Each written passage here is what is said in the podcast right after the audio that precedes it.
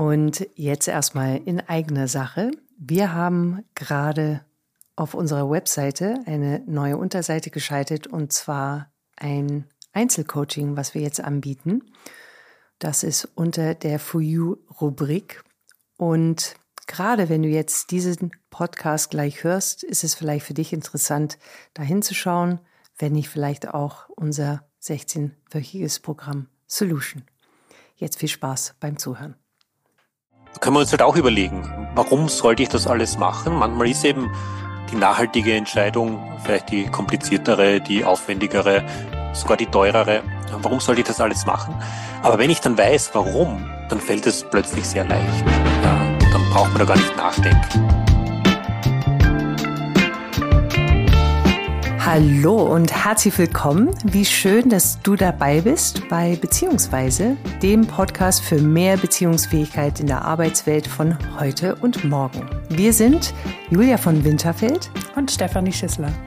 Und wir freuen uns sehr, es ist fast so ungewohnt, äh, jetzt gerade unsere dritte Staffel zu starten äh, und sind äh, genau mit Euphorie und Freude wieder hier und freuen uns auch auf euch, auf dich, äh, die hier jetzt gerade zuhört oder der hier jetzt gerade zuhört. Und ja, sei gespannt auf das, was wir jetzt in dieser dritten Staffel, ähm, in dieser Show, in diesem Podcast äh, im Gespräch haben werden. Also, hallo und over to you, Steffi.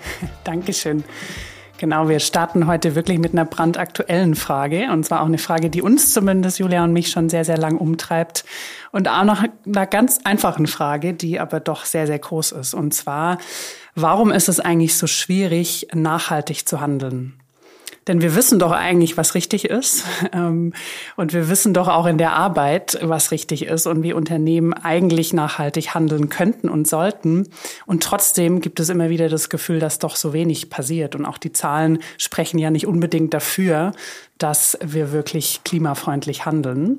Und genau zu dieser Fragestellung sprechen wir heute mit Dr. Thomas Brudermann aus Graz, der uns hier virtuell gegenüber sitzt. Und Thomas ist aktuell an der Uni Graz beschäftigt und forscht und lehrt dort zu verschiedenen Themen rund um Umwelt- und Klimapsychologie. Also super spannend, weil er psychologisches Grundverständnis, Verhaltensökonomie eben mit Nachhaltigkeit und mit dem Klimawandel zusammenbringt und sich primär auch darauf fokussiert, wie eigentlich menschliche Entscheidungsfindung funktioniert oder eben in diesem Thema nicht so gut funktioniert. Und er sagt, was auch sehr spannend ist, dass viele der globalen Herausforderungen, die uns heute umgeben, eigentlich den gleichen Ursprung haben. Und diesem Ursprung hat er sich gewidmet ähm, in seinen Büchern, in seiner Arbeit. Ein Buch, ähm, das er veröffentlicht hat, ist Die Kunst der Ausrede, worum es eben genau auch darum geht, sich zu fragen, wie finden wir eigentlich die Ausreden und wie funktioniert das auch psychologisch. Und ich glaube, da werden wir heute ganz, ganz tief eintauchen und versuchen auch diese menschlichen Mechanismen, die es dabei gibt, auch auf die Wirtschaft zu übertragen und uns generell eben die Frage zu stellen, nochmal, wieso ist es eigentlich so schwierig, nachhaltig zu handeln? Hallo Thomas. Hallo und freut mich hier zu sein. ja, sehr schön, dich äh, hier als unser erster Gast in dieser Staffel zu haben. Und wir erinnern uns, zumindest diejenigen, die schon eine Folge gehört haben, dass wir immer mit der gleichen ersten Frage starten. Und die möchten wir auch gerne hier heute, Thomas, äh, dir stellen. Und zwar lautet diese Frage, wie stehst du heute mit dir in Beziehung? Und damit du vielleicht einfach für dich schon mal nachspüren, nachdenken oder nachfühlen kannst, äh, werfe ich erstmal den Ball an Steffi.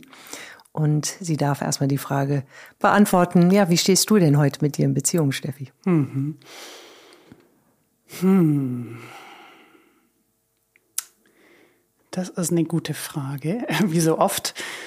Ich glaube, ich stehe heute gut in mir, in, in mir, mit mir in Beziehung und merke, dass ich heute die Beziehung zu mir auch so sein lassen kann, wie sie ist. Das habe ich letzte Woche gemerkt. Da war ich in einem ziemlich schwierigen Zustand für mich. Ähm, da ging es mir auch nicht so gut, körperlich und auch ähm, psychisch, wenn man so schön sagt, um auf diesen Podcast vielleicht einzustimmen. Und habe gemerkt, dass äh, ich auch damit unzufrieden bin. Und ich glaube, übers Wochenende und den Raum, den ich mir da genommen habe, konnte ich das auch ein bisschen besser sein lassen. Und so merke ich heute auch, dass ich mehr jetzt im Moment sein kann. Ich glaube, die Beziehung zu mir ist wirklich von dem Moment geprägt, in dem ich bin. Und deswegen bin ich jetzt gerade extra freudig, weil ich wirklich jetzt gemerkt habe durch die Vorbereitung, uh, die erste Folge, ich hatte das Gefühl, wir waren so lang weg. Ich weiß nicht, ob es wirklich so ist. Für mich fühlt sich der Sommer bisher unendlich lang an und irgendwie hatte ich nicht so viel davon. und deswegen freue ich mich sehr, dass wir heute hier sind. Ich freue mich über das Thema, wie schon gesagt, weil es ein Thema ist, das uns alle beschäftigt und auch auf das Gespräch. Ja. Sehr schön. Ich, äh, genau, ich werf mal den Ball an Thomas. Wie stehst du denn heute mit dir in Beziehung? Und dann greife ich den Ball nochmal an mich. Ich habe mir jetzt auch gerade dabei ertappt, dass ich ein bisschen nachdenken musste. Und das ist ein bisschen symptomatisch. Wenn man erst einmal nachdenken muss, wie stehe ich zu mir selbst in Beziehung, äh, dann heißt das ja wahrscheinlich, dass man sich vielleicht nicht so, so stark darüber Gedanken macht, äh, über diese Frage, zumindest nicht, äh, nicht täglich. Äh, meine Antwort wäre, ich ich fühle mich heute eigentlich sehr geerdet. Also es hat vielleicht damit zu tun, dass gerade jetzt in diesen Stunden, wo der Hochsommer zu Ende geht, äh, der mir auch etwas kurz vorgekommen ist. Mhm. Äh, und natürlich hätte ich mich noch gern mehr erholt, werde ich aber noch nachholen. Also bin ich auch gleichzeitig in Vorfreude auf die nächste Woche, wo es dann noch einmal auf eine kleine Radtour geht, äh, um ein bisschen Kraft zu danken. Und ich glaube, diese Vorfreude, die gibt mir heute schon an diesem relativ kühlen Augusttag ein gutes Gefühl. Hm, sehr schön. Ja, ich kann äh, das, was du sagst mit der Vorfreude auf das äh, Fahrradfahren, äh, greife ich mal auf, äh, zumindest das Fahrrad an sich. Äh, denn ich war am Wochenende so fröhlich unterwegs mit dem Fahrrad, aber dann bin ich auch gestürzt und äh, genau, habe dann äh, eine schöne Beule auf dem Kopf gehabt, denn ich kann jetzt hierfür Werbung machen. Vielleicht ist es doch mal klug, einen Helm anzuziehen. Äh, in diesem Fall war ich einfach ja zu eitel, weil ich auf dem Weg zu wohin war und äh, keinen Helm tragen wollte. Also, es, äh, das würde, da würde man denken, das hat mich jetzt ein bisschen natürlich in den Schmerz gebracht, äh, aber das ist wirklich dann nur der Schmerz körperlich. Äh, ich bin da drunter trotzdem in einem vielleicht weil ich doch mehr von den Sommer hatte, wie ich jetzt euch beiden höre, ähm, äh, rausgekommen aus diesem Sommer mit einer sehr äh, schönen Leichtigkeit und auch ja in einer in einer sehr guten Klarheit und Vorfreude auch auf das, was sich noch weiter entfalten mag, gerade bei Soulworks und ebenso ja Fröhlichkeit und äh, und das äh, bringe ich auch hier rein und freue mich ebenso hier auf dieses Gespräch und auf dieses sehr wertvolle und wichtige Thema. Hm. Dankeschön. Sehr, sehr schön. Und auch dann nochmal zu merken, das kam mir gerade im September, ist das Jahr noch überhaupt nicht vorbei. Da gibt es noch ganz viel. Und das ist doch auch schön, in die Staffel einzusteigen mit den Themen, die kommen. Aber jetzt erstmal wieder hier zu uns und in das Thema rein. Und wir haben uns überlegt, wie könnten wir denn einsteigen? Und da haben wir gemerkt, naja, wir sprechen über Nachhaltigkeit. Und das ist ja auch ein Begriff, der so sehr gerade im Bewusstsein ist wie wahrscheinlich selten in der Vergangenheit. Und trotzdem gibt es so viele Deutungen dahinter. Und wir dachten, vielleicht ist es nicht schlecht für unser Gespräch jetzt auch zu definieren, was wir eigentlich damit meinen. Und dann kam uns aber der Gedanke, dass wir vielleicht nicht Nachhaltigkeit definieren wollen, sondern Klimafreundlichkeit, weil du hast es auch über deinen Buchtitel so schön ähm, oder den Subtitel deines Buches mit reingebracht und deswegen dachten wir, drehen wir es doch mal in diese Richtung, auch vielleicht in die positive Richtung und würden dich gerne fragen, wie würdest du denn Klimafreundlichkeit beschreiben oder definieren? Ich würde es ja nicht einmal unbedingt trennen, diese mhm. beiden Begriffe. Also klimafreundlich äh, bedeutet für mich, dass wir versuchen, den Planeten in einem Zustand zu halten, der ihn für uns lebenswert macht. Mhm. Und dazu gehören einige Dinge, ja, dazu gehören unsere Konsummuster, die wir einfach überdenken müssen. Dazu gehört aber auch die Frage, was können wir eigentlich bewirken in anderen, in bestehenden Strukturen. Und da sind wir da schon sehr stark im Thema Nachhaltigkeit. Nachhaltigkeit, da geht es ja auch darum, dass man eigentlich jetzt den zukünftigen Generationen nichts wegnimmt, mhm. vielleicht auch der eigenen Zukunft nichts wegnimmt. Und da sieht man, das geht dann nicht nur über diese ökologische Dimension, über diese Umweltdimension, die da äh, im Vordergrund steht sehr oft, Da brauchen wir auch das Mitdenken sozialer Strukturen. Mhm. Da brauchen wir auch das Mitdenken von Wirtschaft, ja, und wie wir wirtschaften. Also für mich ist es ganz schwer, das, das aufzutrennen. Mhm. Ich glaube, das müssen wir ganzheitlich sehen. Hm. Ich fand das schön, wie du es gesagt hast, so die allgemeine Zukunft darin steckt auch die Zukunft für andere, aber auch meine eigene Zukunft, weil es gibt ja manchmal schon diese Geteiltheit, so naja, aber so viel von meiner Zukunft ist jetzt hier gar nicht mehr und es wird schon noch gut gehen. Und vielleicht ist das auch schon so ein, ein ähm, Mechanismus, weil, wie wir wissen, beschäftigst du dich ja sehr viel mit den kognitiven, ähm, also das heißt die Mechanismen, die wir für uns Menschen entwickelt haben, um auszuweichen oder um eben vielleicht nicht klimafreundlich zu handeln. Und ich denke, dass wir da auch vielleicht gleich mal tiefer reingehen, weil das ist ja auch der Titel, warum es denn so schwierig ist für uns Menschen, klimafreundlich zu handeln, weil rein rational macht es ja Sinn, auch an meine eigene Zukunft zu denken und an die anderer Menschen, oder? Ja, es würde schon Sinn machen. die, Frage ist, denke ich wirklich an die Zukunft? Denke hm. ich wirklich so weit in die Zukunft? Da tun wir uns oft schwer damit. Wir, wir sind es gewohnt, dass wir eher im Hier und Jetzt im Moment leben.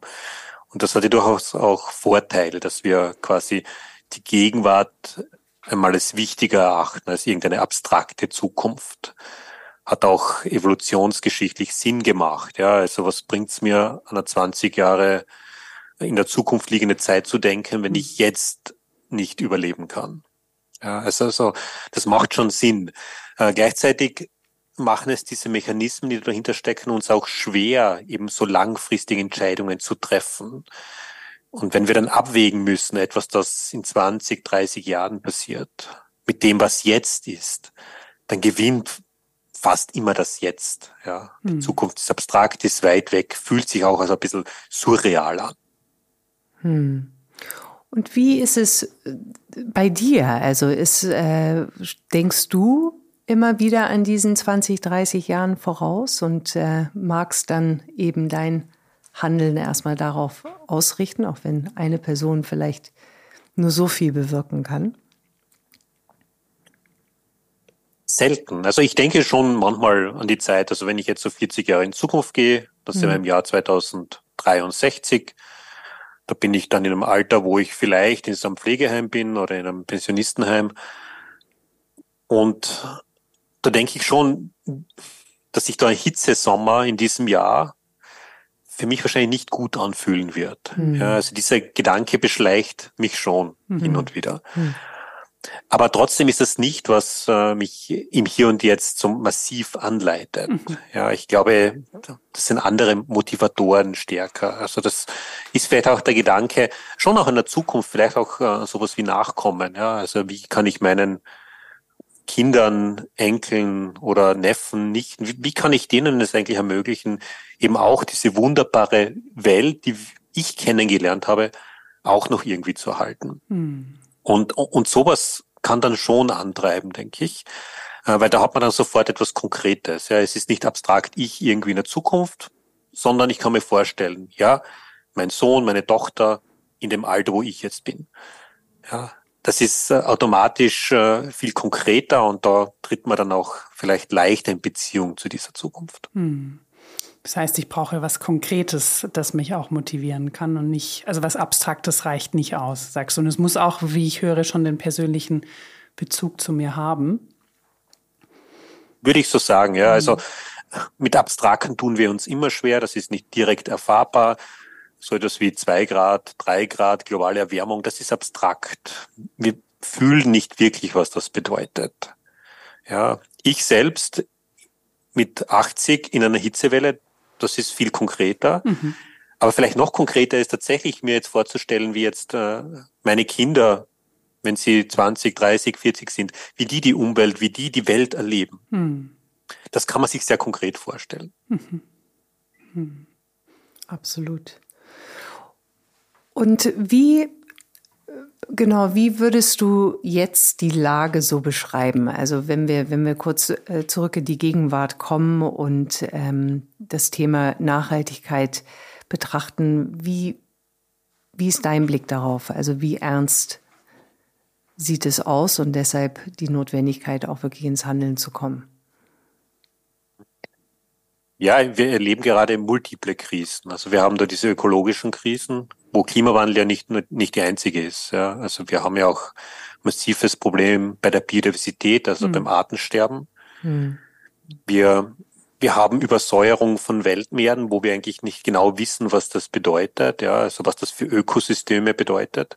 Wir kennen das Korallensterben, ja. Wir wissen nicht, wie es den ganzen Fischen gehen wird, wenn das Wasser immer wärmer wird und immer saurer wird. Ja, und das hat ja unmittelbare Konsequenzen auf Nahrungsketten. Ähm, das sind immer diese ökologischen Krisen. Ja, Klimawandel kommt noch so oben drauf dazu mit den ganzen Extremwetterereignissen. Und das ist beängstigend genug, aber dann haben wir auch noch äh, soziale und ökonomische Krisen, auch politische Krisen, mhm. in denen wir uns gerade befinden. Mhm. Also geopolitisch, ja, es ist jetzt nicht gerade ein sehr ruhiges Jahrzehnt, würde ich sagen. Mhm. Ja, äh, auch die anderen Dinge wie die Corona-Pandemie, äh, die so sichtbar gemacht haben, welche tiefen Risse und Gräben eigentlich durch die Gesellschaft gehen. Mhm. Das kann einem ja auch Sorge machen. Mhm. Ja. Und wenn wir jetzt aber all diese Krisen äh, gemeinsam uns ansehen oder wenn wir das wahrnehmen, dann führt das eben auch dazu, dass sich wieder unser Zeithorizont und unsere Perspektive verengt. Ja, das sind alles negative Dinge, das sind Dinge, die uns eher Angst und Sorgen machen. Zu Recht, muss ich sagen. Aber das hat eben auch diese problematischen Nebenwirkungen, dass wir dann so ein bisschen den Blick für das große Ganze und auch den Blick für lange Zeithorizonte verlieren. Mhm. Ja, also negative Emotionen haben diese Funktion, dass sie uns einfach fokussieren auf mhm. hier, jetzt und äh, enge Perspektive. Ja. ja, ja, sie verengen den oder das Sichtfeld, das sagt man ja so häufig, daher kommt auch dieser Tunnelblick. Ja? Und das mhm. finde ich gerade ganz spannend, dass du, dass du das so beschreibst, weil das auch ein Grund ist, warum wir dich eingeladen haben, weil du eben, wie es leider selten der Fall ist, so verschiedene Bereiche vereinst. Zum einen eben die, die ähm, klimapolitische Sicht, aber auch die psychologische Sicht und auch ein Stück weit die wirtschaftliche Sicht. Also so diese Schwerpunkte Psychologie, Nachhaltigkeit, Innovation zusammenzubringen. Und das ist auch unser Gefühl, ne, wie du das sagst, dass, dass diese Krisen, die sind nicht isoliert voneinander, sondern sie hängen alle zusammen. Das wäre zumindest die Hypothese. Da würde ich dich gern einmal noch dazu fragen, wie du das siehst. Wie hängen sie denn im Kern zusammen? Also was liegt denn unter dem allem, wenn man das versuchen würde herauszufinden? Und dann natürlich auch äh, vielleicht der Gedanke, wie du jetzt sagst, naja, aber dann wird es so groß und so komplex, dann weiß ich gar nicht mehr, wo ich anfangen soll, weil dann ist es ja allumfassend. Mhm. Also ich fürchte, ich kann nicht die ganze Welt erklären und ich, ich kann nicht genau erklären, wie diese Krisen zusammenhängen. Das wäre anmaßend, mhm. wenn ich es versuche. Ich, ich kann aber ein paar äh, Gedanken formulieren. Mhm. Und ein so ein Gedanke ist, dass wir eigentlich jetzt in den letzten, sage ich, zwei Jahrzehnten, vielleicht schon länger, wir sehen einen Rückgang im Vertrauen in Institutionen. Mhm. Wir sehen so ein bisschen eine verstärkte Individualisierung der Gesellschaft. Und das ist äh, natürlich problematisch, wenn wir jetzt solche Herausforderungen sehen wie Klimawandel und andere Nachhaltigkeitsthemen. Das ist eben nichts, was dann eine Einzelperson für sich lösen kann, sondern mhm. da brauchen wir kollektive Lösungen, da brauchen wir strukturelle Herangehensweisen. Und dafür brauchen wir aber auch starke Institutionen. Mhm.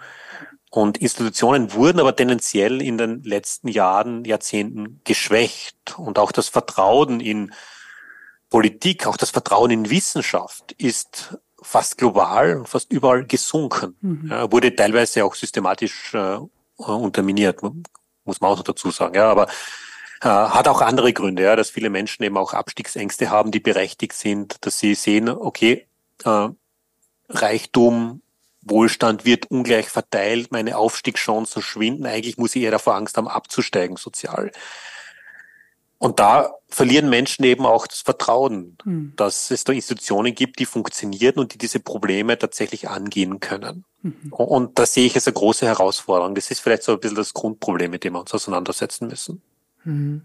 Also ich bekam auch genau bei Institutionen natürlich auch die Kirche an sich, also was einfach dann Glaubensgemeinschaften und damit auch Gemeinschaft überhaupt ähm, hat natürlich auch an Vertrauen verloren. Äh, was mich gerade äh, dann auch nochmals interessiert hat, weil du das als Begriff aufgebracht hast, diese Individualisierung. Gibt es für dich da Erklärung, weshalb wir in dieser Individualisierung gekommen sind, vielleicht aus der eher psychologischen Sicht jetzt erstmal. Hm, was treibt das an? Was ist der Wunsch, ähm, äh, sozusagen diese Mi-Mi-Mi-Kultur vielleicht zu stützen oder zu leben? Mhm, ja, das, das ist vielleicht so eine kulturelle Entwicklung der letzten Jahrzehnte. Also wenn wir jetzt nur unsere DNA anschauen, wir Menschen sind eigentlich zutiefst soziale Wesen, die aber durchaus die Fähigkeit haben, auch individuell zu funktionieren. Aber im Grunde sind wir immer auf ein Kollektiv angewiesen. Mhm. Wir wollen dazugehören, wir wollen, und das ist aber interessant, wir wollen auch ein bisschen herausstechen. Mhm. Das ist etwas, äh, was andere Spezies nicht so stark haben. Ja, also mhm. wir haben dieses Bedürfnis, wir wollen dabei sein, wir wollen das neueste iPhone, wir wollen die festeste Mode, ja. Hm. Aber dann muss es noch ein bisschen anders sein, als das, was die anderen haben. Ja, ich will noch diese extra Funktion dabei haben oder das extra Gadget, um das mich dann alle anderen beneiden. Hm. hm. Also wir haben diese beiden Tendenzen eigentlich, sozial zu sein, äh, kollektivorientiert zu sein, aber eben auch individuell herauszustechen. Äh, zumindest die meisten haben das. Das ist in unterschiedlichen Kulturen auch äh, unterschiedlich ausgeprägt. In Japan ist es vielleicht etwas schwächer. Also da gibt es das Sprichwort, wenn ein Nagel heraussteht, dann wird er zurück hineingehämmert, mhm. was eher so auf dieses kollektivistische Denken schließen lässt. Ähm, aber in westlichen Kulturen haben wir eben das Individuum immer sehr stark betont und hervorgehoben. Ja, und das führt halt auch dazu, dass wir wahrscheinlich jetzt so ein, so ein überaus positives Selbstbild haben und da auch teilweise sehr egozentrisch leben in unseren Entscheidungen. Hm. Das heißt, jetzt Wolltest du noch? Nee, also, weil ich jetzt gerade so überlegt habe, ne, das würde ja bedeuten, dass wir auch schauen müssen, welche Vorteile für das Individuum eigentlich da sind, wenn wir nachhaltig handeln und nicht nur diese kollektive Seite. Das war gerade für mich so ein, so ein kleines Aha, weil äh, ich schon immer wieder darauf bedacht sind und auch wir, ähm, diese kollektive Verantwortung zu stärken, wie du es auch erwähnt hast, Thomas. Mhm. Aber vielleicht ist es auch so diese Frage, was ist eigentlich für mich ganz persönlich drin, wenn ich nachhaltig handle? Und ich glaube, das wollen wir alle nicht mhm. hören, mhm. dass das wichtig ist, aber vielleicht ist es aus psychologischer Sicht doch auch wichtig. Ja, also, also unser Belohnungssystem im Gehirn wird ja durch verschiedene Dinge aktiviert. Äh, das kann schon sowas sein, wie dass ich irgendeinen monetären Nutzen habe. Ja, dann leuchtet unser Belohnungssystem auf. Aber es sind auch andere Dinge. Auch äh, Bestätigung von anderen mhm. zu bekommen oder Teil einer Gruppe zu sein, sich einer Gruppenmeinung anzuschließen. Auch das aktiviert unser Belohnungssystem. Ich muss auch dazu sagen, das ist jetzt neurologisch noch alles nicht so super verstanden. Ja, mhm. also man macht natürlich Untersuchungen, Studien, aber das menschliche Gehirn ist noch immer so ein bisschen ein Mysterium. Mhm. Äh, aber ein paar Dinge weiß man eben, ja. Und was man weiß, ist, dass, dass wir eben durch verschiedene Dinge, äh, durch verschiedene Motivatoren angesprochen werden können. Ob ich jetzt wirklich individuell einen Nutzen haben muss oder auch, mhm. auch das Gefühl haben muss, etwas beitragen zu können, mhm. äh, das kann beides funktionieren. Mhm. Ja. Aber ich muss mir selbst, eben weil wir ja auch individuell denken oder auch individualistisch erzogen wurden, muss man vielleicht auch die Frage mitdenken, wie kann ich oder wie kann sich jeder Mensch vor sich selbst erklären, warum er das jetzt tut. Also nicht vor anderen, sondern vor sich selbst. Hm. Und das Ego bedarf dann manchmal irgendeiner Erklärung, die das Ego nicht beleidigt. Hm. Du hattest das in, in in einem Talk, glaube ich, mal gesagt. Das fand ich so stark. Also man braucht nur einen guten Grund, um mhm. nachhaltig zu handeln. Und das deckt sich ja auch so mit einem der Felder, in denen wir arbeiten, nämlich mit dieser Sinnhaftigkeit. Und es gibt ja immer den großen Sinn, dann gibt es den Sinn im Leben und dann gibt es aber auch den, wie generiere, generiere eigentlich ich in meinem Leben im Hier und Jetzt Sinn für mich. Was glaubst du, steckst da drin in dieser Verknüpfung von Sinn und diesen einen guten Grund auch für klimafreundliches Handeln? Fürs Individuum jetzt gesehen? Ja, also dieser Gedanke, der kommt jetzt nicht von mir, sondern der ist ja relativ alt in der Psychologie. Viktor Frankl hat das relativ gut herausgearbeitet. Mhm. Also der hat diese seine Zeit im Konzentrationslager aufgearbeitet in dem Buch. Ähm, also auf Englisch war es Man Searching for Meaning. Also mhm. da war es ein sehr starker Titel. In der deutschen Übersetzung wurde das ein bisschen verloren. Ich glaube, es war dann ein Psychologe erlebt, das Konzentrationslager das, glaube ich, da, da relativ wenig hergibt äh, von dieser Message. Aber Man Searching for Meaning, ja, das, das ist ja etwas, das uns immer beschäftigt, ja. Warum mache ich das? Warum soll ich das machen? Hm. Und für ihn war es auch im Konzentrationslager dieser, dieser eine gute Grund, den er gebraucht hat, diese eine positive Zukunftsvision, dass er nach dem Krieg in einem vollen Hörsaal stehen wollen würde, wo er den Menschen erklärt, was da passiert ist und was da auch psychologisch passiert ist.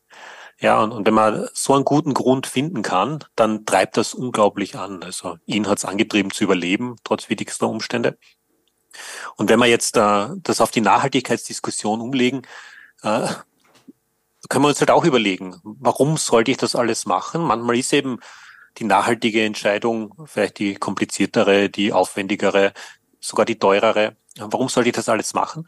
Aber wenn ich dann weiß, warum, dann fällt es plötzlich sehr leicht. Hm. Ja, dann braucht man da gar nicht nachdenken. Wenn ich weiß, okay, ich scheitere vielleicht, aber ich möchte dazu beitragen, dass unsere Zukunft lebenswerter ist, dann kann das ein sehr starker Motivator sein. Ja, vor allem, wenn man dann eben noch, äh, wie vorher angesprochen, an die eigenen Kinder denkt, an die eigenen Enkel.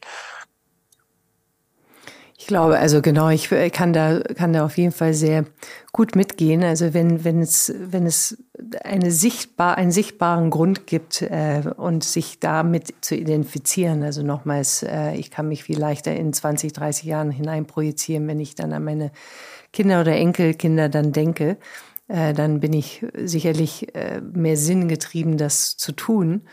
Mm, ich frage mich, wie das zusammengeht, wenn man jetzt, äh, und ich bringe jetzt mal den Aspekt Wirtschaft rein, wenn ich dann nicht in meinem, sozusagen in meinem äh, Zuhause bin äh, und da vielleicht leichter klimafreundlich handeln kann, weil ich möglicherweise da einfach Familienmitglieder um mich habe. Aber wie ist es so im wirtschaftlichen Kontext oder wenn ich dann doch mit anderen zusammenkomme und eigentlich auch sehr gerne klimafreundlich handeln würde, nur ich allein bewege nur so viel und ich möchte eigentlich das Team oder die gesamte Belegschaft oder überhaupt die Unternehmung dazu befeuern, das zu tun. Ähm, wie kann man eine, eine Organisation oder eine Institution eigentlich bewegen, auch stärker klimafreundlich zu handeln oder nachhaltig zu wirken, zu sein und zu wirken? Mhm. Ja, das, das, das ist jetzt keine ganz einfache Frage oder es gibt keine ganz einfache Antwort. Gerade in Strukturen, Organisationen, wo sich sehr viel festgefahren hat, hm. ist Wandel immer schwierig. Hm. Es gibt aber wie im privaten Leben auch in Organisationen Gelegenheitsfenster, die sich manchmal auftun. Wenn es einen Wechsel in eine, einer Management-Ebene gibt, wenn es vielleicht einen Umzug gibt, eine neue Firmenlocation, äh, wenn es gerade eine massive Expansion gibt oder im Gegenteil, wenn irgendwie geschrumpft werden muss. Also wenn sehr viel in Bewegung ist, äh, dann brechen auch diese Strukturen auf. Und gerade im Nachhinein ergeben sich dann vielleicht Gelegenheitsfenster, äh, auch Dinge anders zu machen. Äh, aber ich bin jetzt auch kein Organisationstheoretiker. Mhm. Ja. Also ich glaube, das weiß jede und jede für die eigene Organisation besser, als ich es von außen sagen könnte, was da solche Gelegenheitsfenster wären. Ähm, was man vielleicht äh, mitdenken kann hier ist, dass man eigentlich im beruflichen Umfeld oft sehr viel mehr Wirksamkeitsmöglichkeiten hat als im privaten. Mhm. Ja, man hat Auftraggebende, man hat Kunden und Kundinnen, man hat Mitarbeitende, Kollegen, Kolleginnen, man hat die übergeordnete Ebene, vielleicht eine untergeordnete Ebene, äh, wo man überall hin ausstrahlen kann. Ja. Mhm. Und gerade als Führungskraft nimmt man ja oft auch äh, sowas wie eine Vorbildwirkung ein. Ja, wenn ich als Führungskraft vorangehe, dann ist das ein Message, dann ist es ein Signal. Ja, und das ist ganz was anderes, als wenn ich jetzt sage, ja, bitte, dann fahrt's bitte alle mit dem Zug zur Arbeit äh, und die Firma zahlt ein bisschen was dazu. Ja, aber so richtig gut funktioniert es dann, wenn ich das auch selbst mache und zeige, dass das funktioniert und wie es funktioniert. Hm. Ja, da sind auch die Mitarbeiterinnen ganz anders motiviert. Hm. Also dann auch immer wieder diese Vorbildfunktion ähm, zu nutzen oder zumindest ähm, genau äh, vorleben ist besser äh, und dann diese Strahleffekte hoffentlich äh, äh genügend strahlen zu können, damit die anderen äh, mit mitgehen oder mit äh, für sich überlegen, da was zu machen. Hm, ich frage mich manchmal, ist es. Hm? Entschuldigung? Also ich, ich wollte dazu sagen, das hat äh, eine ganz wichtige Rolle auch bei dem Gefühl, äh, dass man nicht hilflos ist als, als. Mitarbeiter, Mitarbeiterin. Ja, hm. also wenn ich hm. jetzt äh, motiviert wäre, klimafreundlicher äh, zu leben. Und dann sehe ich aber, wie, wie der Chef, die Chefin jeden Tag mit einem Jaguar äh, zur Arbeit kommt oder mit einem riesigen SUV. Ich meine, da frage ich mich dann zurecht, ja, was soll ich da denn jetzt tun mit meinem kleinen Fahrrad und äh, mit meinem, meiner kleinen Wohnung in der Stadt? Alles, was ich mache, ist so klein. Und da kommt dieses Gefühl der Hilflosigkeit sehr schnell auf. Hm. Und wenn ich aber sehe, Moment, ich bin da nicht allein, selbst die Führungsebene macht da voll mit und auch die Kundinnen und Kunden werden angehalten, da jetzt mitzuziehen. Dann fühlt man sich auch als, als kleiner Baustein in diesem Bastel gleich nicht mehr so hilflos und hm. viel wirksamer. Hm. Hm.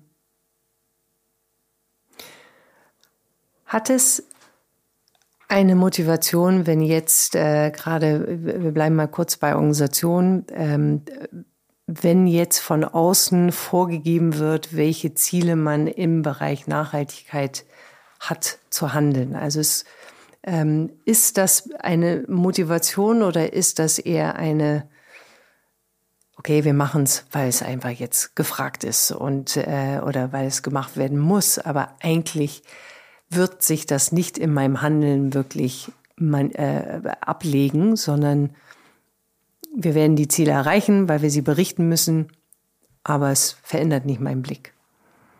Mhm.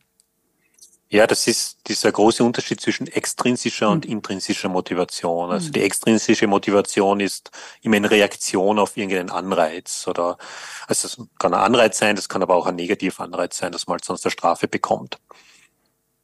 Und so extrinsische Motivatoren haben die Eigenschaft, dass sie das Denken nicht unbedingt verändern. Ja, also man macht es halt, wenn man muss. Hm. Ja, und, und wenn dieser, dieser externe Faktor dann wegfällt, weil halt die Regel nicht mehr da ist oder weil vielleicht der Anreiz, der Förderanreiz, was auch immer das ist, äh, äh nicht mehr da ist, dann macht man es auch nicht mehr. Hm. Ja, also viel mächtiger sind normalerweise diese intrinsischen Motivatoren, also die, die von innen kommen, die aus einer Überzeugung herauskommen. Ja, die sind aber auch schwerer dann äh, zu aktivieren. Ja, also als Gesetzgeber kann ich kann ich leicht mal irgendwelche extrinsischen Faktoren äh, reinbringen. Okay, und dann ist es so und dann müssen sie alle dran halten. Äh, aber wirklich die intrinsischen Motivatoren zu aktivieren, das, ist eben komplizierter. Ja, also die Menschen da sozusagen in Beziehung mit sich selbst zu bringen und zum Nachdenken anzuregen. Ja, warum will ich eigentlich, dass wir doch äh, an einer nachhaltigen Welt gemeinsam basteln? ja, ist nicht ganz so straightforward. warum, mir, mir kommt gerade so diese Frage, warum können das manche Menschen und andere nicht? Warum setzen sich manche Menschen so stark dafür ein? Warum haben manche Menschen dieses, wofür mache ich's? Ähm, Gerade auch, ich denke so an die Führung, weil ähm, auch da begegnen mir Führungskräfte, die sagen, wir müssen noch so viel mehr machen und ich habe ganz viele Ideen und ich weiß auch, wie ich meine Mitarbeitenden mitkriege, aber ich hänge am System. Oder es gibt auch da die bekannten Mechanismen. Äh, du sagst einmal, gibt es so einen Mechanismus, der sagt, naja, andere äh, machen es viel schlimmer, deswegen sind wir doch ganz gut und deswegen müssen wir eigentlich nichts mehr tun. Ähm, das begegnet mir häufig bei Führungskräften, um ehrlich zu sein. Ne? Was unterscheidet denn diese Menschen? Ja, vielleicht, also es können mehrere Faktoren sein. Es, es kann einfach eine unterschiedliche Lebensrealität sein. Man ist vielleicht mit einem unterschiedlichen Wertesystem aufgewachsen. Man ist vielleicht in einer ganz anderen Organisationskultur groß geworden. Also, also da kann eine Unzahl von Faktoren äh, mit reinspielen. Es ist relativ schwierig, die dann so, so rauszulösen und eine allgemeingültige Antwort zu geben.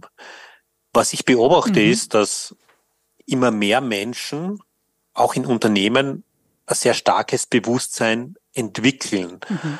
dass da was gemacht werden muss und dass da was passieren muss.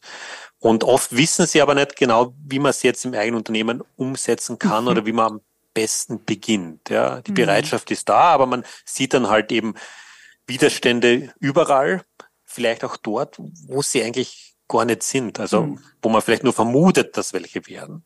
Ja, und ich glaube, du hilfst oft wenn man sich einfach zusammensetzt und einmal diskutiert, ja, wie könnten wir das eigentlich jetzt umsetzen? Äh, und was würdet ihr dafür brauchen? Hm. Ja, also wir sind immer so verleitet, wir, wir, wir, wir fragen, wir fragen oder wir denken immer, ja, die anderen tun nicht, die können nicht äh, und mhm. da gibt's alle möglichen Barrieren. Ich habe mir angewöhnt, die Frage zu stellen, also wenn Menschen mit, mit solchen Ausreden kommen oder sagen, sie können nicht, ich frage sie, ja, was würdest du eigentlich brauchen, dass es doch geht? Mhm. Und wie können wir da hinkommen? Mhm. Und dann ist man sofort in dieser Lösungsorientierung, also, also weg äh, von diesem äh, Ausredenmechanismus hin zur, okay, vielleicht denke ich selbst mal auch, wie könnte es eigentlich funktionieren? Mhm. Und das Schöne ist, dass man dann ja nicht von außen vorgibt, ja, du musst das machen und mach es doch so und so, sondern man lädt die Menschen dazu ein, sich selbst Gedanken zu machen und es mhm. selbst herauszufinden. Und in der, ja, in der Kommunikationspsychologie ist auch so eine wichtige Erkenntnis, dass man Menschen eigentlich fast nie von etwas überzeugen kann. Ja. Dass sie sich aber selbst überzeugen können. Und wenn man die richtigen Fragen stellt, dann hilft man ihnen dabei. Hm. Das ist ganz schön, weil ich dachte auch gerade so, ne, wenn wir jetzt mal überlegen würden, wir hätten eine Führungskraft, die uns zuhört, weil auch da glaube ich, wir könnten jetzt wahrscheinlich niemanden davon überzeugen, der noch nicht, und der würde uns wahrscheinlich auch nicht zuhören oder sie, noch nicht davon überzeugt ist. Aber wenn ich mich jetzt als Führungskraft frage, stimmt irgendwie resoniert das mit mir und ich merke auch, es gibt immer wieder Mitarbeitende, wo ich das Gefühl habe, die würden auch mitziehen, wo ich weiß, da gibt es ein Bewusstsein und ich habe auch den Raum in meinem Unternehmen wo würde ich denn dann anfangen? Und du hast jetzt schon einen Punkt genannt. Ich würde aber trotzdem gern vielleicht ähm, uns drei auch den Raum geben, um mal da einzusteigen. Was könnte ich denn als Führungskraft konkret tun, um diese Wirksamkeit zu stärken? Weil ich höre schon in dem, was du sagst, dass es auch um Wirksamkeit geht, dass Menschen mhm. wirksam sein wollen, aber häufig denken, das können sie nicht. Also geht es ja irgendwie darum, als Führungskraft auch das Gefühl zu vermitteln, dass Menschen schon hier was, also dass meine Mitarbeitenden hier schon was bewirken können. Mhm. Ja, ich glaube, man muss sich das gemeinsam überlegen. Also es gibt da jetzt nicht dieses eine Tool, also mach das und das, äh, sondern man muss sich vielleicht da beim besonderen Anlass einmal treffen. Also ich habe das gemacht mit einem österreichischen größeren Unternehmen äh, im, im Frühjahr.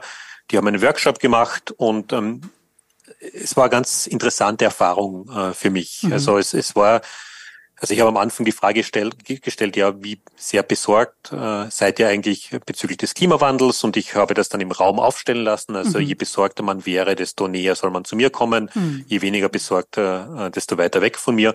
Und, und schon das war für mich extrem überraschend, mhm. Weil ich weil sich dann Menschen sehr nah zu mir gestellt haben, von denen ich es nicht erwartet hätte. Ja, der, der tätowierte Mitzwanziger, der ausschaut wie ein Biker, ist dann plötzlich äh, so einen halben Meter vor mir gestanden. Ja, also, also das ist einmal das Erste. Das hätte ich jetzt nicht sofort äh, erraten. Ja. Und dann haben wir uns auch überlegt, okay, was sind jetzt alle möglichen Maßnahmen, die man in Unternehmen setzen könnte? Und das haben wir dann so ein bisschen nach Wirksamkeit versucht zu sortieren und dann auch noch Schwierigkeitsgrad. Mhm. Ja, was sind die leichten Dinge, die wirksam sofort gemacht werden können? Und was sind vielleicht die schwierigeren Dinge, die aber auch sehr wirksam werden? Mhm. Und da überlegen wir uns jetzt Maßnahmen, wie man es trotzdem angehen können. Ja, und da kann ich nie von außen jetzt sagen, was man genau machen soll. Aber man kann zumindest äh, diesen Prozess einmal anregen, indem man es ein bisschen strukturiert sich anschaut und mit dem Menschen drüber redet. Wo wir gerade beim Thema sind, auch wir bei Soulworks haben Angebote, die in diese Richtung gehen. Und zwar, wenn du dich jetzt gerade fragst als Führungskraft, wie schaffe ich es eigentlich, meine Mitarbeitenden wirklich für dieses Thema zu begeistern und wie sorgen wir für so einen gemeinsamen Spirit oder wie kann ich sogar innerhalb meiner Organisation dieses Selbstverständnis gemeinschaftlich entwickeln, wo wir auch das Thema Nachhaltigkeit in den Vordergrund stellen, dann schau doch mal bei uns vorbei. Das ist unser täglich Brot sozusagen und auf unserer Website unter Soulworks for Teams oder Soulworks for Organizations findest du mehr dazu. Mal sehen, ob wir uns sehen. Ich mag auch nur, ähm, ist keine Frage, ich, nur das rauszustellen, weil ich das so mag. Ne? Weil es gibt ja dann häufig auch diese Matrixen, genau, was kann ich jetzt ganz schnell lösen, was hat Impact. Mhm. Und was da aber meistens äh, erstmal beiseite geschoben wird, sind die großen komplexen Themen. Aber du hattest ja auch eingehend gesagt, genau die brauchen wir ja auch, wenn wir jetzt ja. an den Klimawandel denken. Und da reicht es nicht mehr nur die, die Quick Wins zu machen, die, das sagst du auch. Also ich würde wirklich empfehlen, auch nochmal zu gucken, was du online alles äh, zu berichten hast, weil da sehr viel drinsteckt. Und da sagst du auch mal, naja, wir verwechseln häufig den Impact. Also wir tun kleine Dinge mhm. und denken, damit können wir größere kompensieren. Und eigentlich ähm, überlisten wir uns damit selber. Und ich denke auch da zu sagen, ne, den Mut zu haben, auch mal auf die großen Dinge zu gucken, die wirklich Impact haben und auch vielleicht da zu überlegen, wie wir die lösen können, auch wenn es erstmal schwierig ist. Das finde mhm. stark. Ja, wir wir, wir tappen da oft in die Falle, dass wir irgendwelche Ersatzhandlungen angehen, ja, dass wir halt irgendwas tun, damit wir beschäftigt sind und ein gutes Gefühl haben. Mhm. Im privaten Bereich ist es halt das Licht ausschalten und das Müll trennen. Mhm. Was ja durchaus Sinn macht, ja, es sind eine gute Dinge, aber die haben eben nur einen sehr kleinen Beitrag. Ja, es gibt Dinge, die viel wirksamer werden, gerade im Bereich Mobilität und Ernährung. Äh, auch Wohnen, Heizen. Da, da haben wir relativ große Hebel im äh, privaten Leben. Und ich glaube, auch Unternehmen können sich überlegen, okay, wo haben wir die großen Hebel? Und dann ist es schön, wenn man ein Mülltrennsystem hat und wenn man Energiesparlampen eingebaut hat vor zehn Jahren. Das will ich ja jetzt alles gar nicht schlecht reden, das ist gut, ja, aber damit löst man halt die Nachhaltigkeitskrise nicht. Hm. Ja, sondern da braucht man halt noch einiges mehr. Und dann muss man halt überlegen, ja, wie, wie kann man halt auch diese großen Brocken angehen? Hm. Ja, also man braucht eigentlich einen Grund, das zu tun. Ich glaube, den kann man finden. Und dann braucht man noch ein Wie. Mhm, absolut. Und vielleicht auch äh, der Grund, äh, unter, äh, also äh, dem noch zu unterstreichen, äh, mit welcher Vorstellung, also wohin wollen wir denn dann damit gehen? Also vielleicht auch äh, zumindest ein Bild zu kreieren, was denn dann dadurch möglich wird, wenn, wenn eben diese Gründe äh, das nochmals unterstreichen, äh, dass wir das machen. Ich würde, ich, ich genau, ich gehe noch einmal zurück und zwar ähm, nochmals einfach mal deinen Einblick zu holen, weil du gerade von deiner Erfahrung mit der einen österreichischen Firma gesprochen hast. Wie ist denn so deine Einschätzung? Wie bereit sind denn vielleicht in Österreich, vielleicht im deutschsprachigen Raum, sind Unternehmen ähm, in, ja, bereit, wirklich dann die größeren Tickets zu nehmen, um dann nachhaltig zu handeln? Vielleicht von 0 bis 10, wie, wie weit glaubst du? sind wir denn? Ja, ich, ich habe ich hab keinen Gesamtüberblick. Ja. Tendenziell arbeite ich ja mit den Unternehmen, die, die schon eine gewisse Bereitschaft haben und die wollen ja. Mhm. Die anderen kommen ja nicht äh, unbedingt zu mir.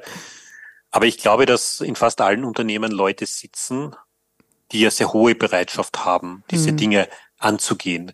Und das sieht man auch, also es, es hat sich auch im Bildungssystem einiges verändert. Das Thema Nachhaltigkeit und Klimawandel wird ja zumindest dann und wann unterrichtet, aber es gibt auch eigene Studienprogramme. Also wir in Uni Graz haben ein paar Studienprogramme, wo man wirklich auch Managementkompetenz mit Klimawandel, mit Nachhaltigkeitsthemen kombiniert. Und das haben wir schon seit 20 Jahren. Und das Schöne ist jetzt, dass die Leute, die das vor 20 Jahren studiert haben, die sitzen jetzt eben in Unternehmen und Organisationen und sind mittlerweile so weit aufgestiegen, dass sie auch Handlungsmöglichkeiten haben. Und da sieht man halt, dass es, es dauert immer ein bisschen, mhm. ja. Aber was da eben vor 20 Jahren gesät wurde, das, das zeigt jetzt auch Früchte. Und okay, es, es, es gibt sicher Unternehmen, die, die sind noch nicht so weit. Äh, aber es gibt äh, andererseits wieder sehr viele Unternehmen, die sind schon sehr weit. Und dann jetzt mit dieser äh, neuen äh, EU-Richtlinie, also mit Environmental Governance, also da tut sich ja auch sehr viel. Ja. Also mhm. es werden überall NachhaltigkeitsmanagerInnen gebraucht. Und allein, dass diese Positionen besetzt äh, werden, okay, wie, vielleicht nicht von Anfang an in sehr äh, oder in Positionen mit viel äh, Gestaltungsspielraum, aber auch das wird Früchte tragen. Ja, diese Dinge dauern halt oft ein bisschen zu lang für unseren Geschmack. Hm. Und ich glaube einfach, genau, ich äh, kann, kann das gut nehmen, was du gerade sagst. Und ich glaube, dass es dann doch eine finanzielle Frage ist. Also wie Steffi gerade sagte, sind nicht die Quick Wins, sondern äh, wo sind die großen Tickets, die dann wirklich was bewegen. wie kann man da die Gelder äh, eigentlich frei machen, beziehungsweise auch äh, vielleicht in die Prozesse, in die Strukturen eingreifen, um das überhaupt umsetzbar machen. Und das bedarf dann auch eine gewisse Planung, bis es dann greifen kann und die finanziellen mhm. und auch strukturellen oder prozessualen Notwendigkeiten dafür gestellt sind. Aber wir wettern mhm. irgendwie so von der gesellschaftlichen Ebene. Also da ist ja eine unfassbare, ich würde fast sagen, so Wut, ja. Also dass wir eben nicht schnell genug handeln. Die Medien machen es uns ja auch nochmal richtig laut, dass äh, die Welt bald untergehen wird, wenn wir nicht handeln. Also es ist, ähm, äh, ich sag mal, von der gesellschaftlichen Ebene durchaus, ähm, äh, durchaus ein, ein Zittern beziehungsweise eine Wut äh, vielleicht auch auf die älteren Generationen, dass nicht gehandelt worden ist frühzeitig. Mhm. Frage äh, für dich, gerade jetzt von der Wirtschaft blickend, ich kann es nachvollziehen, dass es nicht gleich alles morgen gelöst ist, aber ja, Bereitschaft ist da, wie du sagte, da ist ein Wollen da. Wie lange braucht's denn so? Was, äh, was würde es denn, äh, was würde es denn ermöglichen, äh, dass wir Nachhaltigkeit nicht nur tun, weil es auch jetzt unterstützt wird, äh, weil es gemacht werden muss, weil ich auch bereit dafür bin, weil ich verstehe, da, da ist jetzt was, sondern dass es wirklich in uns integriert wird, dass wir jetzt beginnen, uns komplett in ein neues Verhalten und in eine neue Art ähm, dem Planeten zu stellen. Mhm. Ja, es kommt darauf an, welchen Zugang wir wählen. Hm. Also bis jetzt war es immer so ein Hin- und Herspielen des Balls, der Verantwortung. Also mhm. Unternehmen haben gesagt, ja, die Kunden und Kundinnen wollen es nicht anders. Die, die sagen dann, ja, aber die Politik tut nichts. Und die Politik sagt, ja, aber die Wirtschaft, die will ja nicht. Und das ist ein relativ destruktives Spiel, mhm. wo niemand den ersten Schritt machen will. Und da braucht man einen konstruktiveren Zugang, würde ich sagen. Also da müssen wir weg von dieser Frage, was sollen die anderen tun, hin zur Frage, was kann ich tun und wie nehme ich die anderen dabei mit. Und auch als Unternehmen, also ich habe vorher gesagt, ja, wir, wir haben Mitarbeitende, wir haben Kunden und Kundinnen, wir haben, wir sind ein großer Komplex eigentlich, mhm. der sehr weit ausstrahlt. Vor allem strahlen wir aber vielleicht als Unternehmen auch äh, in die Politik indirekt aus. Ja, wir haben ja Wirtschaftsvertretungen. In Österreich gibt es die Wirtschaftskammer. Äh, wo ich dann ja auch Zwangsmitglied bin als äh, Unternehmer oder Unternehmerin. Äh, ich kann ja auch versuchen, dort einmal ein bisschen Druck auszuüben und auch dort einfach eine Stimme zu erheben. Also dass mhm. ich nicht nur, nicht nur darüber nachdenke, wie kann ich jetzt Prozesse verbessern und wie, mhm. wie kriege ich das im Unternehmen besser hin, sondern wie kann ich auch ausstrahlen, wie schaffe ich auch die anderen anzustoßen. Mhm. mhm. Das ist einmal so der erste Punkt. Und der zweite Punkt äh, ist auch ein Perspektivenwechsel. Wir reden, wenn wir von Klimaschutz und Klimafreundlichkeit reden, oft in einem sehr negativen Frame darüber. Wir reden davon, wie wir uns einschränken müssen, wie wir uns verzichten mhm. müssen. Und das ist per Definition nicht attraktiv. Mhm. Niemand will sich einschränken, niemand will verzichten. Und da muss man auch überlegen, wie kommen wir jetzt weg aus dieser Verzichtsdebatte? Gibt es da vielleicht einen anderen Zugang? Mhm. Und eine Idee wäre, dass wir da nicht von Verzicht sprechen, sondern dass wir von Tauschhandel sprechen. Ja, wir versuchen aber Dinge einzutauschen. Mhm. Wir tauschen dann eben die sehr energieintensiven Prozesse, die vielleicht ihnen notwendig sind, ein gegen einen Beitrag zu einer lebenswerten Zukunft. Mhm. Also, dass man wirklich wegkommen von dem, was kostet so und was verzichtet man, was muss man einschränken. Ja, also, also das, damit gewinnt man jetzt die Menschen nicht. Ich glaube, wir brauchen einen konstruktiven Zugang. Ja, was investieren wir quasi jetzt? Mhm um dann in 10, 15, 20, 30 Jahren in einer besseren Welt zu leben. Hm. Und was gewinnen wir auch? Ne? Also ich kann ja trotzdem die hm. Frage stellen, was gewinne ich? Und nicht nur, was gewinne ich in der Zukunft, sondern auch, was gewinne ich jetzt schon? Und das ist so das Schöne an dem, was du sagst, wenn ich einen guten Grund habe, dann kann ich die Gewissheit gewinnen, dass ich Mhm. verträglich mit mir und dem auch, was andere brauchen, handeln kann, dass ich mir in den Spiegel schauen kann. Das war nicht direkt vorhin, aber so indirekt hast du das, mhm. finde ich, angedeutet. Ähm, und dass ich das auch langfristig kann und dass ich auch weiß, also intrinsische Motivation, ja, ist schwer herzustellen, aber ist auch mit Abstand das, was uns am meisten eben motiviert und das gibt uns ein gutes Gefühl, das befähigt uns zu noch mehr. Das ist eigentlich so eine Aufwärtsspirale, die dann ja in Gang tritt, anstatt die Abwärtsspirale, die sagt, ich kann eh nichts beitragen und ich weiß auch nicht wie und mhm. deswegen lasse ich es gleich und eigentlich werde ich dadurch nicht nur unzufrieden, sondern auch resigniert. Ich fühle mich machlos, ich fühle mich hilflos und das kann ich ja auch die in die andere Richtung drehen und dieses, es gibt ja auch dieses Selbstwirksamkeitsgefühl in der Psychologie das ja auch. Ähm, ja, ja, ist extrem wichtig. Ist. ist ein mhm. extrem wichtiger Motivator. Wenn ich das Gefühl habe, dass das, was ich mache, sinnlos ist, dann bin ich nicht motiviert. Mhm. Ja. Und ich kenne das von mir selbst. Ich habe mich gestern Abend zu einem Report hinsetzen müssen, den ich schreiben hätte sollen oder wo ich was dazu schreiben hätte sollen. Und ich, ich weiß schon jetzt, diesen Report wird nie jemand lesen. Mhm. Und es ist wirklich, es ist eine Qual, sich dann damit zu beschäftigen. Mhm. Ja, man aber wenn ich etwas mache, wo ich, wo ich sehe, okay, das bringt jetzt wirklich was. Und da habe ich die Möglichkeit, einen Unterschied zu machen. Also dann, dann ist man super motiviert, dann sind auch Überstunden kein Problem. Mhm. Absolut. Aber ich, genau, ich greife nochmal den Gedanken auf, dass wir ähm, eben konstruktiv äh, darüber mhm. ähm, oder dem nachgehen sollten und eben nicht in dieser Enge oder in dieser Verzichtsdebatte dann ähm, hängen bleiben. Und, äh, und bin da eben stutzig geworden, wie dieses Konstruktive eigentlich möglich sein könnte, äh, wirklich konstruktiv darüber zu reden, ähm, sich in den Austausch zu bringen, über vielleicht den Tellerrand hinaus, also mit anderen, die nicht gleich, ähm, mit denen man gleich in Verbindung ist.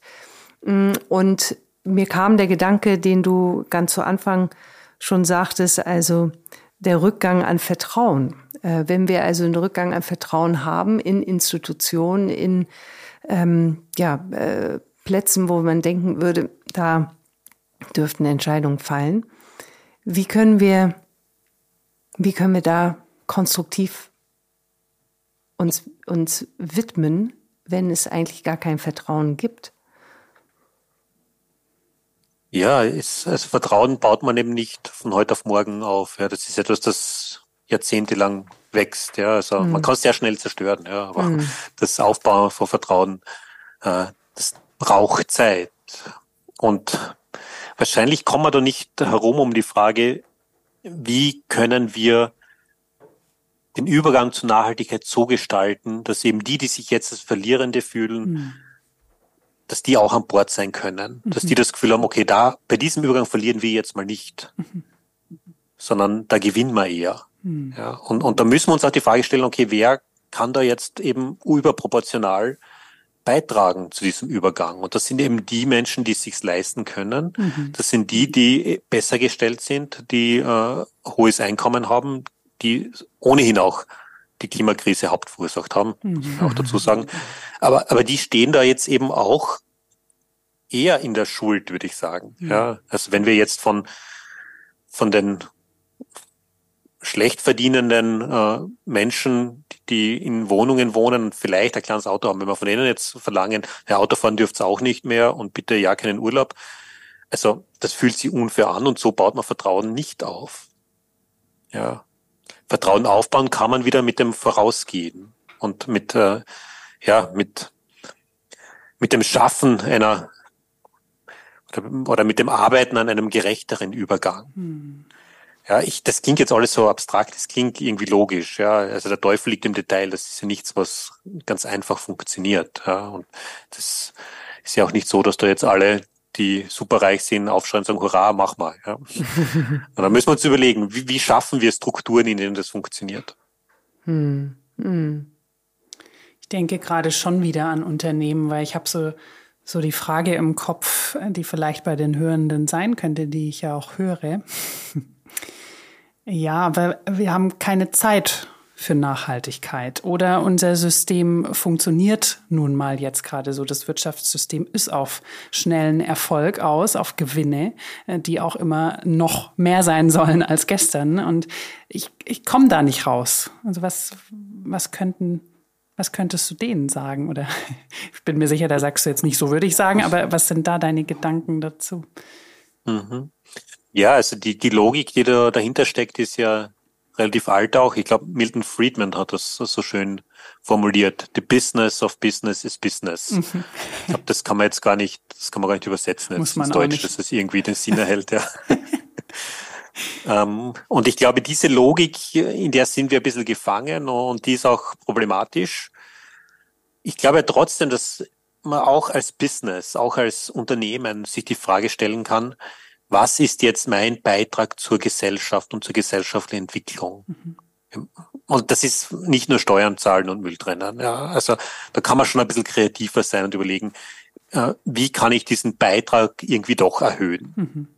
Ja, und ich verstehe das sehr gut. Man ist immer sehr schnell in diesem Gefühl, allein kann ich nicht die Welt retten, also mache ich gar nichts. Mhm. Ja, und diese Logik ist aber nicht nur für eine Person oder ein Unternehmen verlockend, sondern für alle. Mhm.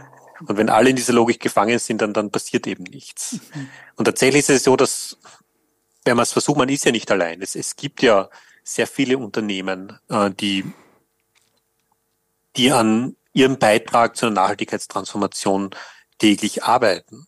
Und wenn man jetzt das Gefühl hat, ich in meinem Unternehmen kann das nicht, okay, vielleicht setze ich mich einmal mit anderen zusammen, hm. die es schon machen mhm. und schaue halt einmal, wie die das geschafft haben und wie die die Widerstände und Barrieren abgebaut haben.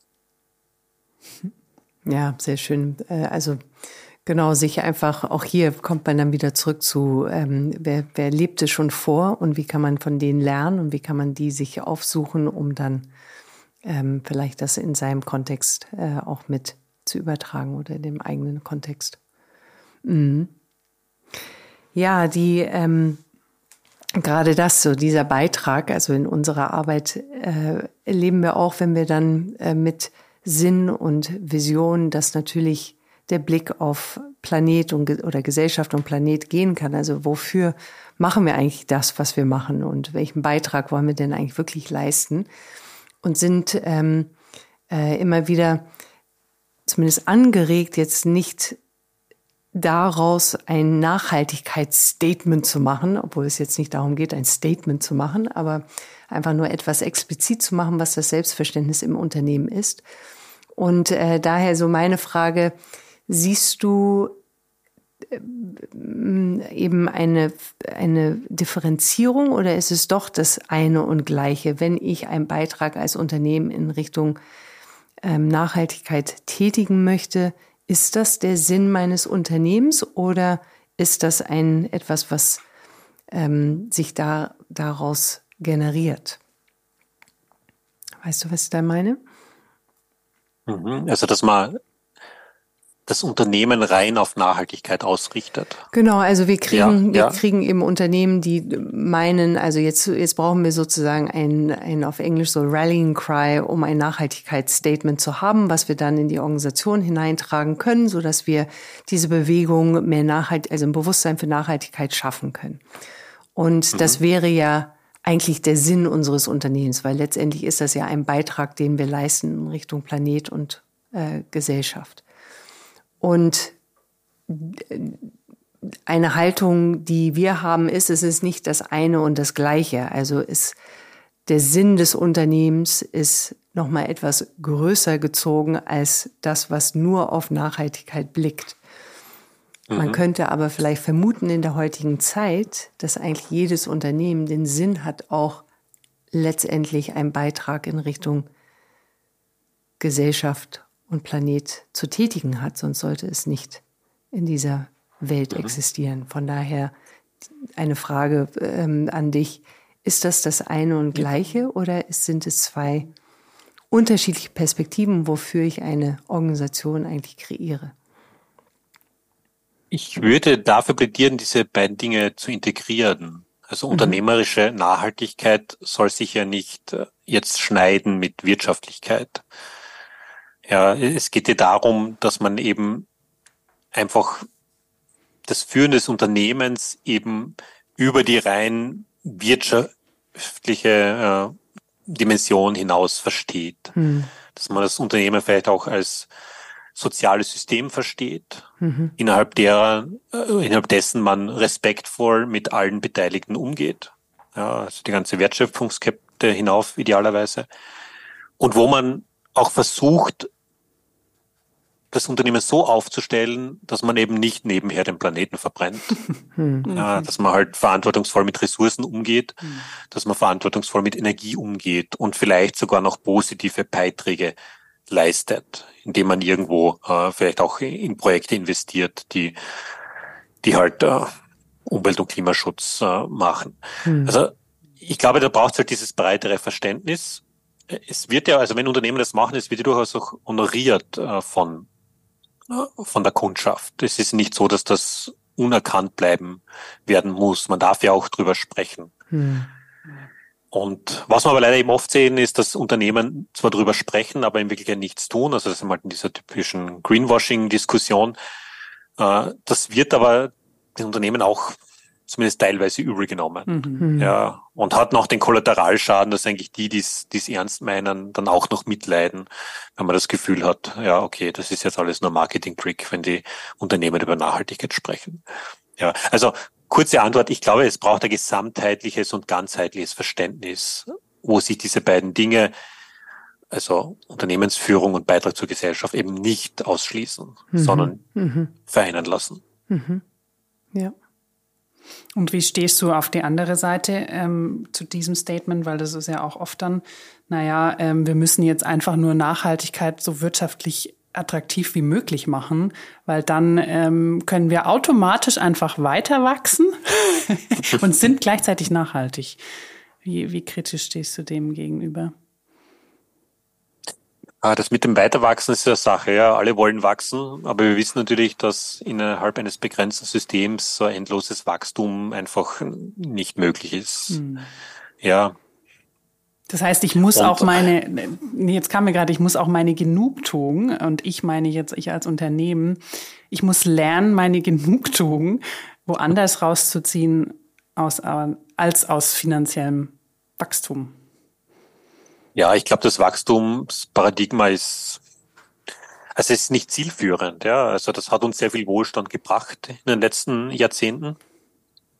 Aber wir sind eben jetzt an einem Punkt, wo uns Ökologen und Klimaforscher und Nachhaltigkeitsforscher ihnen sagen, na, sorry, so geht's nicht. Ja, wir müssen überlegen, wie, wie kriegen wir das jetzt unter einen Hut? Wie schaffen wir es uh, slower by design and not by disaster, um noch einen mhm. Buchtitel zu zitieren.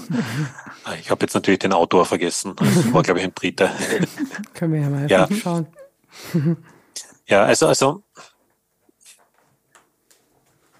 ich, ich würde Unternehmen da auch einfach in der Verantwortung sehen. Ja, also es sind wichtige Player innerhalb der gesellschaftlichen Strukturen mit der unterschiedlich großen, aber auf jeden Fall größeren Hebeln als einzelne Privatpersonen.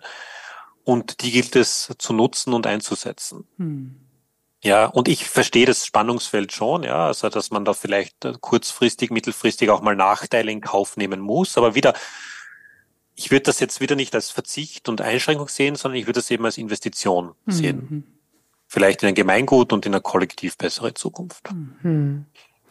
Und das ist ja, also das ist so ein schöner Übertrag dann in die Psychologie, also wie, wie, wie wir so stark trainiert worden sind oder äh, zumindest sozialisiert und entsprechend dann Wirtschaft so denken, äh, wie wir dieses in uns verändern können. Also wir suchen ja fast so die, die Ausreden durch Verzicht. Äh, wir, wir mhm. freuen uns, wenn es äh, die Desaster sozusagen gibt, ähm, im Sinne von, da ist es wieder, siehst du, ist alles so schlimm. Aber eigentlich können wir ähm, sehr schwer uns dann in diesem äh, um, also das Umschalten und in einer anderen, in ein anderes Narrativ kommen. Was, ja, was, was rein psychologisch geschaut Gibt's, ja, ich überlege, weil wir haben ja schon einige Punkte genannt, aber gibt es etwas, was da, was können wir tun, um uns da wirklich ähm, anders zu polen? Aber vielleicht haben wir schon viele mhm. Antworten mhm. in diesem Gespräch gefunden. Aber du hast ein sehr wichtiges Wort da genannt, nämlich Narrativ. Mhm. Und wir Menschen, also wir haben vorher auch über Anreize gesprochen und ich habe kurz erwähnt, es muss nicht immer monetär sein. Oft reicht es auch, wenn wir das richtige Narrativ mhm. finden. Mhm. Und da israelische Historiker Yuval Harari hat ja diese wunderbaren Bücher geschrieben, äh, ich glaube Homo Deus und uh, 21 Lessons for 21st uh, Century, mhm. wo er sehr schön herausarbeitet, wie stark wir eigentlich als Menschen an Narrativen, an kollektiven Erzählungen hängen, die uns antreiben und uns motivieren. Und das ist auch nichts Neues. Also es, äh, jede Religion ist in Wirklichkeit eine große Erzählung, mhm. die, die nicht wirklich jetzt äh, empirische Basis haben muss. Ja. Äh, auch Wirtschaftssysteme sind in Wirklichkeit eine große Erzählung. Also Faschismus war eine Erzählung, Kommunismus war eine Erzählung, Kapitalismus war eine Erzählung. Und momentan glauben wir eben noch sehr stark an den Kapitalismus. Kapitalismus, das ist ausbringen, ja. Äh, das muss aber nicht sein. Hm. Also wir finden da sicher auch Narrative und Erzählungen, äh, mit denen wir diese Nachhaltigkeitstransformation konstruktiv angehen können. Mhm. Aber es stimmt, momentan ist diese klare Erzählung noch nicht da. Mhm. Ja, wir haben da einen sehr starken Diskurs, einen sehr starken gesellschaftlichen Diskurs, wo alle möglichen Nachteile solcher Transformationen aufgezeigt werden, wo der Fokus immer auf das gelegt wird, was dann schlechter werden würde oder was schwierig wird, äh, wo Menschen verlieren. Und da brauchen wir immer ein Narrativ, ein überzeugendes Narrativ, warum diese Nachhaltigkeitstransformation in Wirklichkeit ja, alternativlos ist. Hm und wie wir sie auch bewerkstelligen können. Mhm. Ja, gut, alternativlos war ein starkes Wort, ja, in mhm. Wirklichkeit. Es gibt immer Alternativ. Die Frage ist, ob das attraktive Alternativen sind. Ja. ja. Das fände ich stark, weil äh, ich glaube, wir sind auch so ein bisschen reingegangen ne, und braucht das, braucht das diese Vision und auf welcher Ebene. Und was ich ganz angenehm finde in dem Gespräch mit dir ist, dass, dass es gar nicht so weit kommt zu dieser Verantwortungsfrage wer ist jetzt wirklich verantwortlich? Ist es die Politik, ist es die Wirtschaft oder sind es die Einzelnen?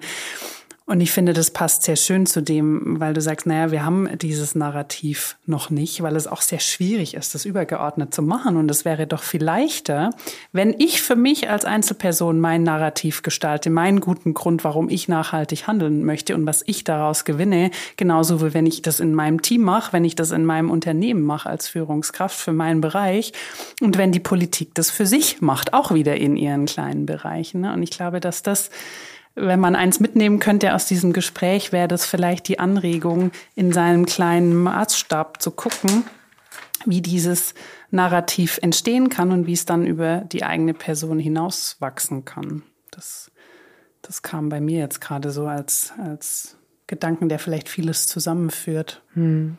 Und ich würde auch, oder hm, bitte, Thomas, ja. Das ist ein sehr schöner Gedanke. Also viele kleine Narrative ergeben dann am Ende des Tages das große Gesamtnarrativ, äh, der uns in Richtung Nachhaltigkeit führt. Ja. Mhm. Absolut. Und vielleicht um den Bogen dann zu einem zu einem Abschluss zu bringen, wie wir gestartet haben, so was die Definition jetzt von klimafreundliches mhm. Handeln oder entsprechend dann auch Nachhaltigkeit, wo du Thomas gesagt hast, es, es steht eigentlich füreinander da. Ähm, und dieses, ich glaube, das können wir alle nicht verleugnen, dass wir eine lebenswerte Zukunft wollen, dass mhm. wir äh, entsprechend auch die äh, den Planeten so hinterlassen wollen, dass auch die nächste Generation davon profitieren kann und wenn nicht vielleicht sogar ein Stück weit besser, als wie wir es äh, also angenommen haben. Es wäre merkwürdig, wenn der Mensch an sich dem nicht annehmen möchte und wenn wir damit alle unser Narrativ, äh, an unserem eigenen Narrativ arbeiten und das weiter ausdehnen, beginnt eine Geschichte im Größeren zu entstehen. Und dann noch vielleicht im Anschluss dazu, äh, wie weiß ich, dass das auch, was ich mache, dann das Richtige ist? Mhm. Und wir haben da oft diesen Anspruch, perfekt zu sein. Mhm. Und das ist ein unrealistischer Anspruch. Ich glaube, Perfektionismus ist nicht die richtige Antwort auf die Herausforderungen, an mhm. denen wir uns da stellen müssen. Mhm. Wir kriegen das nicht äh, perfekt hin, aber wir können zumindest das, was wir tun, ehrlich hinterfragen. Ja, und man kann sich ehrlich fragen, was sind meine großen Hebel? Ja was kann ich persönlich beitragen und ist das wirklich nur die Mülltrennung oder gibt es da hm. vielleicht doch noch ein paar Dinge, die eigentlich um einiges wirksamer werden? Hm. Ja, ich finde diesen Wirksamkeitsgedanken so stark, weil ich habe gestern erst was gesehen, ne, wo auch, das war eine Dokumentation zu einem ganz anderen Thema, aber da hat eine Person eine andere zitiert, die gesagt hat, naja, alles, was wir haben, alle Systeme, die uns umgeben, auch wie du es vorhin gesagt hast, ne, alles, was wir so hören und glauben, sind ja menschengemachte Glaubenssysteme. Ähm, oder auch echte Systeme. Und das heißt ja, dass wir die zu jeder Zeit auch wieder ändern und neu schreiben können. Und deswegen gibt es immer Hoffnung. Es gibt immer die Möglichkeit, weil äh, wir immer die Möglichkeit haben, was zu verändern. Und das ist, glaube ich, so die Definition von Selbstwirksamkeit. Nicht nur diese Möglichkeit zu sehen, sondern auch dann zu sehen, wenn ich einen Schritt gehe, dann verändert sich was. Und, und da diesen Mut zu schöpfen, das finde ich, finde ich sehr stark mit deinen Fragen zusammen. Wir können ja das Orakel fragen, ja, genau. weil wir haben immer so ein Abschlussritual.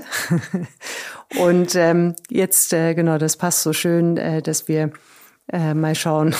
Wir geben es einfach mal weiter an die größere Macht. Und zwar unser entsprechende Ritual ist, dass wir hier einen Glückskeks haben. Und wir machen jetzt, oder ich mache jetzt äh, diesen Glückskeks für dich auf und dann schauen wir, was dieser Zettel da drin äh, sagt.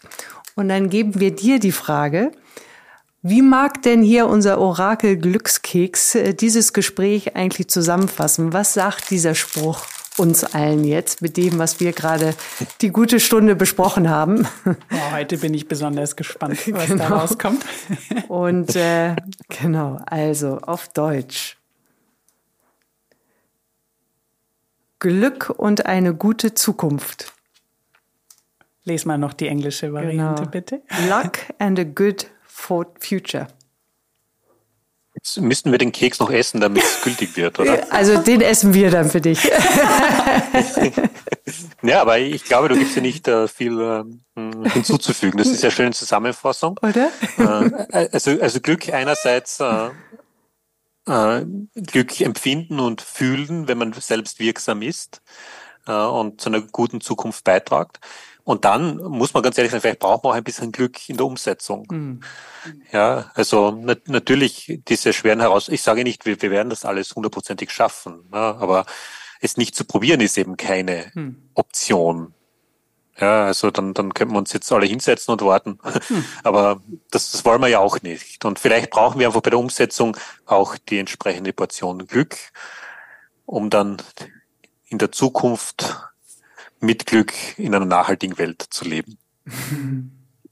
Sehr schön. Und Glück heißt ja auch, ich, also warum wir alle nach Glück suchen, ist ja, weil wir uns gut fühlen wollen. Das heißt, Glück ist was, das auch ähm, sich gut anfühlt und das auch nochmal damit zusammenzubringen, diese nachhaltige Zukunft fühlt sich gut an und nicht erst dann, wenn sie soweit ist, sondern auch wenn ich mich schon dafür einsetze, dass sie möglich wird. Ja, ganz, ganz Lieben Dank, Thomas, für deine Zeit, für dein, für dieses Gespräch, für deine Gedanken natürlich in diesem Gespräch und dass wir ein Stück weit mehr in dieses Thema nachhaltiges Handeln äh, eintauchen konnten und was uns da vielleicht verhindert, beziehungsweise was wir tun können, damit wir dem auch wirklich nachkommen. Also vielen, vielen lieben Dank. Vielen Dank. Hat mich gefreut. Also vielen Dank, dass ich da sein durfte.